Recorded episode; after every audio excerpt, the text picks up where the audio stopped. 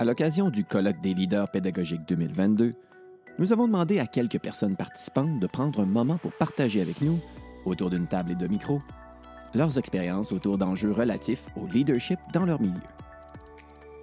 Mon nom est Maxime Pelchat et bienvenue dans Leadership partagé, une série d'entrevues balado présentées par le Récit de l'enseignement privé en collaboration avec le Cadre 21.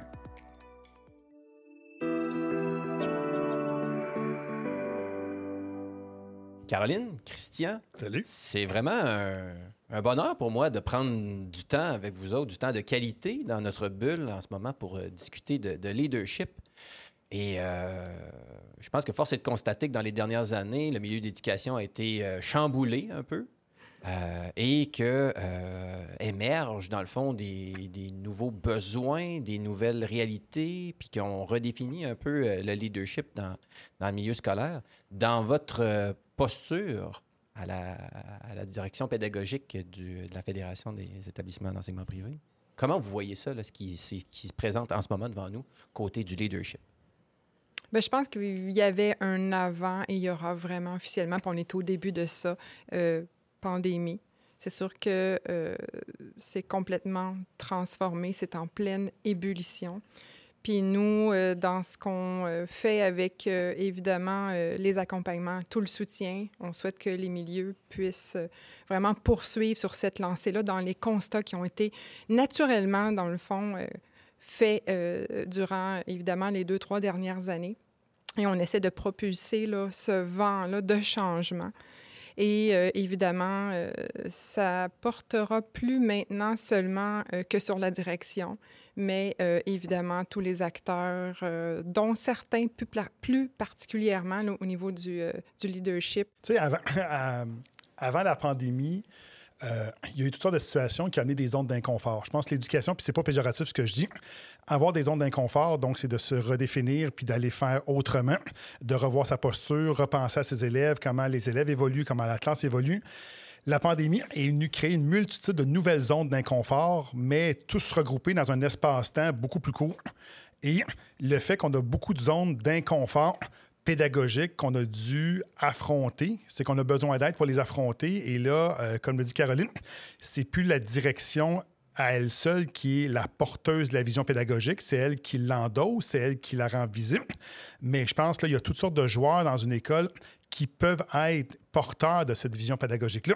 Aider des collègues, modéliser, aider, inviter, ouvrir les portes, sécuriser, rassurer parce que la pandémie a amené ça. Euh, ce que j'aime appeler les, les- les zones d'inconfort favorables, parce que là, euh, en termes de numérique, en termes de rétroaction, en termes d'évaluation, euh, en termes justement de, rendre disponible, comment on rend disponible la connaissance, le type de questions qu'on se fait poser. Donc là, on a besoin d'être plusieurs dans une école pour aller de l'avant avec, ces, grands chantiers-là. là.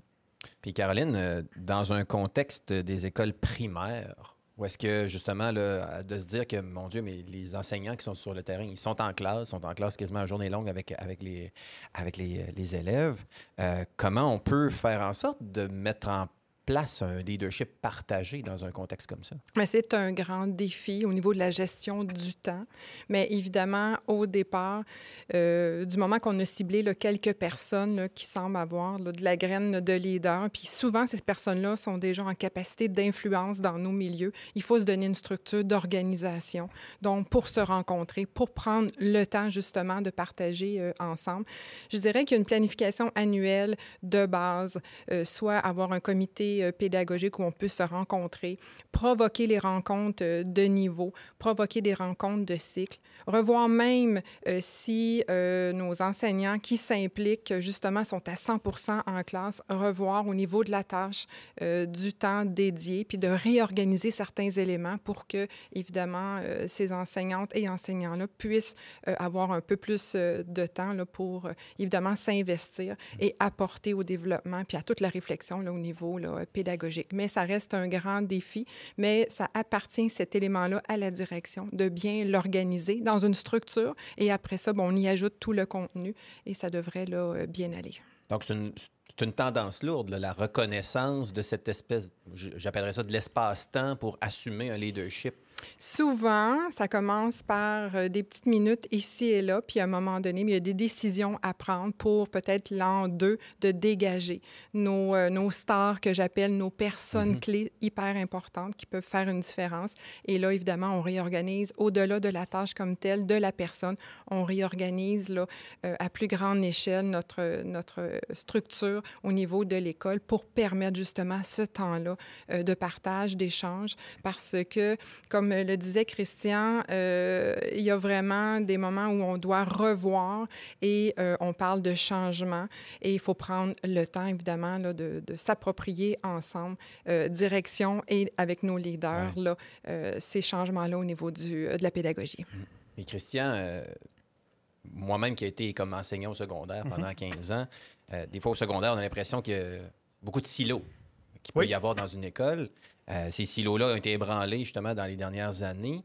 Euh, Il y, a de la- il y a- il y a de la place, il y a une occasion à prendre, dans le fond, là, pour, euh, pour instaurer comme des nouvelles occasions de, de faire émerger du leadership là, dans les écoles secondaires. Il y, a- y une place à prendre. Euh, trop, c'est drôle, hein, on, est, on, est, on accorde facilement du temps à ce qui va pas bien dans une école. Il faut accorder du temps pour régler les choses, régler les conflits, éteindre les feux. On passe beaucoup de temps à régler ce qui va pas. Le leadership, parta- le le leadership partagé, qu'est-ce que ça demande? C'est accorder un temps équivalent à ce qui va bien. Donc, il y, a déjà, il y a déjà des enseignants dans une école qui souhaitent échanger ou plusieurs collègues qui souhaitent échanger ensemble et euh, mettre, par exemple, de l'avant des projets transdisciplinaires qui veulent apprendre des autres. Euh, l'enseignant de mathématiques qui veut apprendre l'enseignant d'éducation physique à la santé, que lui enseigne euh, par atelier dans un espace cacophonique, dans des grands espaces qui doit fonctionner, justement par groupe d'élèves, circuler, écouter, observer, puis comment transposer cette pratique pédagogique-là à l'intérieur de la classe de maths. Donc, est-ce que l'école a les plateformes, les moments nécessaires pour permettre ces rencontres-là et encourager les enseignants qui veulent se parler puis échanger sur leur pratique? Parce qu'on est tous enseignants, mais veut, veut pas, la discipline fait en sorte qu'on a des caractéristiques qui nous sont propres et on vient sur-spécialiser dans certaines pratiques pédagogiques. Et ça, ces échanges-là, on en a tout à gagner. Moi, je suis un enseignant, enseignant de mathématiques et j'allais enseigner, je faisais des échanges avec l'enseignante d'art pour aller enseigner les mathématiques dans un local d'art, pour travailler par atelier, puis travailler en créativité, puis faire faire des constructions, puis utiliser le matériel d'art. Donc, ces échanges-là, il faut qu'on ait les antennes allumées comme direction. Il faut écouter nos leaders qui nous disent, je pense qu'il y a une belle opportunité, puis se dire, si ça allait mal, est-ce que j'y accorderai du temps? La question, c'est oui. Mais là, ça va bien, donc prenons le même temps pour donner l'occasion d'aller de l'avant. Et je dirais qu'au-delà des enseignants, on a aussi des personnes clés euh, dans l'école, euh, parce que comme leader pédagogique, euh, oui, les, profs, mais on peut aussi retrouver une orthopédagogue, un technopédagogue, une enseignante ressource. Il y a des gens qui sont vraiment libérés ou qui ont beaucoup de temps, mais il faut aussi, comme direction d'école, être en mesure de bien scanner, dans le fond, nos personnes clés je les appelle nos stars, je trouve, qui font une différence dans le milieu. Et à ce moment-là, aller les chercher. Et des fois, ben, les spécialistes, au niveau du primaire, on a des profs spécialistes. C'est peut-être un petit peu plus facile de manier au niveau de l'horaire. Euh, et puis, nos euh, professionnels ou personnels de soutien aussi qui peuvent contribuer. Habituellement, bon, on a certaines euh, orthopédagogues qui vont venir contribuer puis qui vont faire une différence dans le discours. Parce que, évidemment, si on veut apporter un changement, une influence entre, évidemment, tous les acteurs. Il euh, faut euh, s'assurer de savoir euh, qui fait quoi et qu'est-ce qui appartient à qui. Parce que je pense qu'il y a des conditions gagnantes, que certains éléments, je dis là aux directions, ça doit sortir de votre bouche et d'autres éléments qui doivent sortir évidemment de la bouche de nos leaders. Et c'est ensemble que ça va faire vraiment une différence dans le changement. Mmh. Oui, très intéressant. C'est cette complémentarité qu'on veut faire, euh, dans le fond, le fleurir mm -hmm. le, le, le, plus possible. Oui. Puis, est-ce que, puis, tu sais, on parle beaucoup comme à l'intérieur même de la vie d'une école, mais est-ce qu'on peut se dire qu'on peut même ouvrir ça plus large que ça? Puis peut-être dans une, dans, dans, dans, une organisation comme la Fédération, le fait de stimuler des échanges qui vont au-delà, dans le fond, de, des simples murs de l'école, puis d'éclater ça euh, dans le réseau complet? Il y, a des, il y a des solutions qui viennent de l'intérieur de l'école parce que une école, c'est une culture, c'est une histoire, c'est un milieu qui a, développé ses habitudes. Mais penser que la meilleure solution se trouve nécessairement à l'intérieur de l'école, ça, c'est ça, à mon sens, c'est tiré à côté. Donc, il faut, il faut s'intéresser aux autres milieux, des milieux qui nous ressemblent, donc qui sont des fois de grosseur similaire sur le même territoire, dans le même, dans le même patelin. Mais il faut s'intéresser aussi à des écoles qui ont un modèle de gestion différent, qui ont eu d'autres idées et d'aller voir qu'est-ce qui est inspirant, qu'est-ce qui est transposable, qu'est-ce qui est transférable à mon école. Puis un des rôles de la fédération, de, moi et Caroline, c'est de créer ces occasions de réseautage-là. Mais là, il appartient après ça à l'école de saisir l'occasion de venir rencontrer des autres. Puis maintenant, on, dit que le. On parle beaucoup de pédagogie, on dit que le numérique est en trame de fond, est en filigrane. Les outils numériques sont tellement formidables maintenant pour se réseauter, partager, échanger, euh, en synchrone, en asynchrone, avoir euh, des groupes en info nuagique pour aller euh, échanger, clavarder, avoir des rencontres en présent. Nous, la Fédération, le c'est de multiplier les occasions d'échange et de rendre disponibles les ressources pour dire, OK, ils ont réussi à faire ça dans cette école-là me dit, moi, je pense que je suis capable de faire pareil ou peut-être mieux. Donc, d'aller chercher des solutions à l'extérieur de la boîte, à l'extérieur des murs de l'école. Mmh. Puis, il y a peut-être une occasion intéressante de s'inspirer de façon interordre euh, à ce moment-là. Donc, euh, le primaire qui peut inspirer le secondaire, le secondaire qui peut inspirer le primaire aussi, je présume. Ah oui, tout à fait. Puis c'est le but euh, qu'on a, là, Christian et moi, de provoquer ces moments-là de rencontre et de s'assurer que de plus en plus, avec autant les enseignants que le reste, les directions et tout, notre discours est vraiment en commun pour que ça fasse du sens et puis que le message soit porteur et fasse du sens et qu'après ça, ça puisse émerger au niveau euh, de l'école. Et euh, de plus en plus, on se retrouve dans des moments de rencontres primaires et secondaires parce que je pense que d'un côté comme de l'autre, on doit euh, pouvoir s'inspirer de certaines pratiques de part et d'autre. Et on, parle, on, parle, de leadership partagé. Là. les élèves ont une forme de leadership pédagogique non négligeable. Oui on leur confie, on leur confie des tâches, des responsabilités, l'organisation d'événements d'envergure euh, vers la fin du primaire. Ils arrivent en secondaire 1, on a de la misère à leur faire confiance entre choisir ton crayon bleu ou ton crayon noir. Donc, il faut donner des consignes aussi, spécifiques que ça. On oublie d'où ils viennent, tout ce qu'ils ont réussi à accomplir. Et moi, je pense qu'il faut oser euh, dans la transition primaire-secondaire, continuer à considérer les élèves, leur demander leur avis, leur opinion. Ils sont, ils sont les futurs leaders mais ils ont, déjà un, ils ont déjà un avis, ils ont déjà une opinion sur plein de choses. Il faut prendre la peine de les rassembler, puis leur donner du temps, puis les écouter, puis les écouter pour de vrai. Là. Puis mettre en place après ça des, choses. Donc, la transition primaire-secondaire aussi pour le secondaire, c'est de se rendre compte tout ce que les élèves peuvent accomplir après quand même un parcours de sept ans. Si on inclut près de ça, maintenant, ça va être 8 ans en incluant le préscolaire avec la, la, la maternelle 4 ans et dire maintenant, on va capitaliser là-dessus, puis comment on peut donner suite au secondaire sans se donner commission de tout recommencer parce qu'au primaire, il y a un travail formidable qui se fait. Oui. Ouais, c'est inspirant, ça aussi, là, de, de, mettre les élèves dans, dans l'écosystème, dans le fond, de ce, de, de ce leadership partagé-là. Je trouve, je trouve qu'il y a vraiment quelque chose d'intéressant parce qu'effectivement, au primaire, il y, a des, il y, a des, éléments fantastiques qui sont faits par des, des, des jeunes, puis on se dit comme, mon Dieu, ils ils sont capables de, de grande créativité, de grande mhm. responsabilité et d'autonomie, puis qu'on peut mettre ça en valeur, puis de, l'intégrer dans, ces, ce leadership partagé-là aussi. Tout à fait.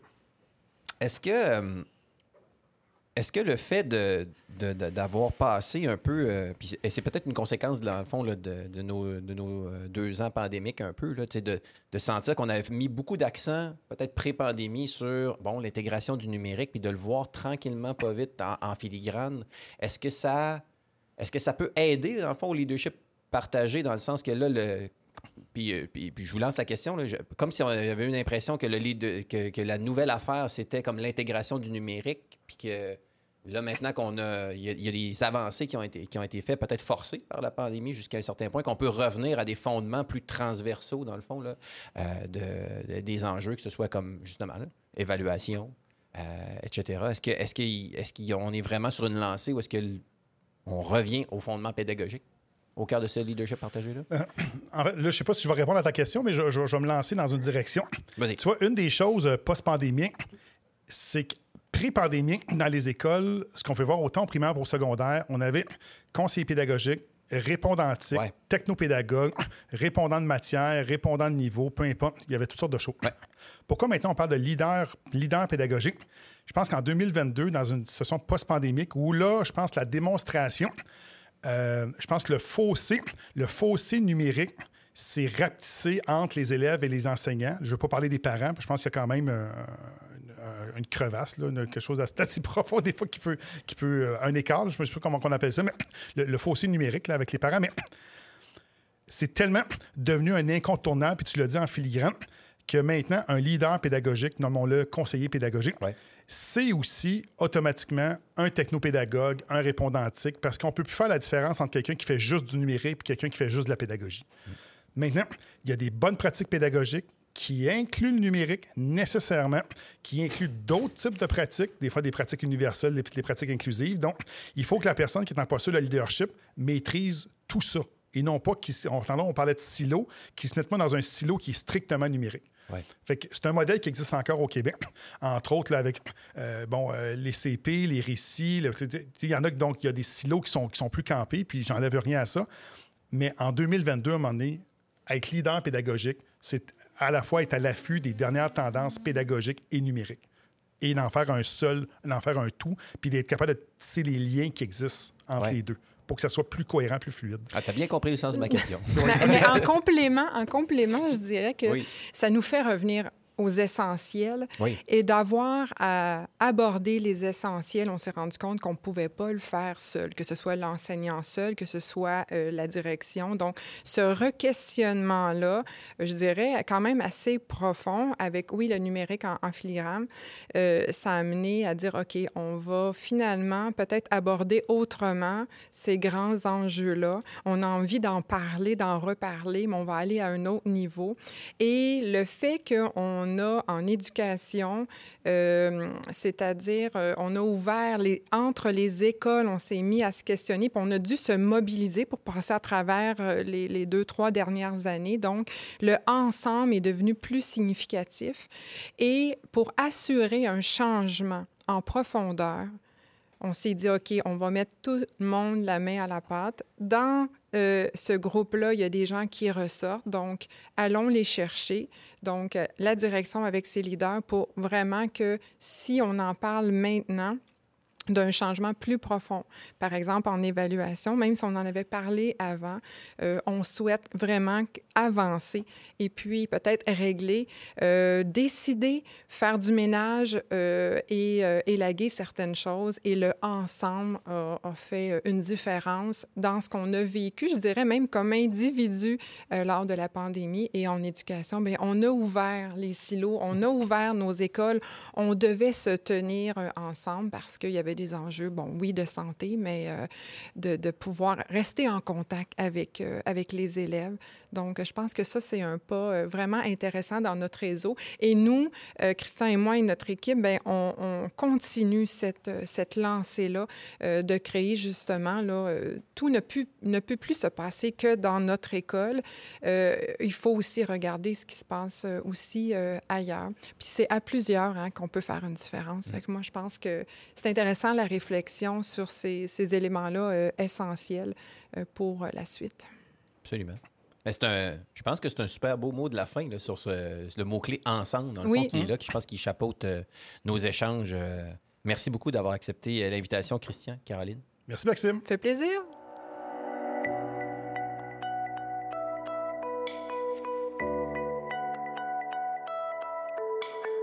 Leadership partagé est une série balado présentée par le Récit de l'enseignement privé, collaboration avec le cadre 21.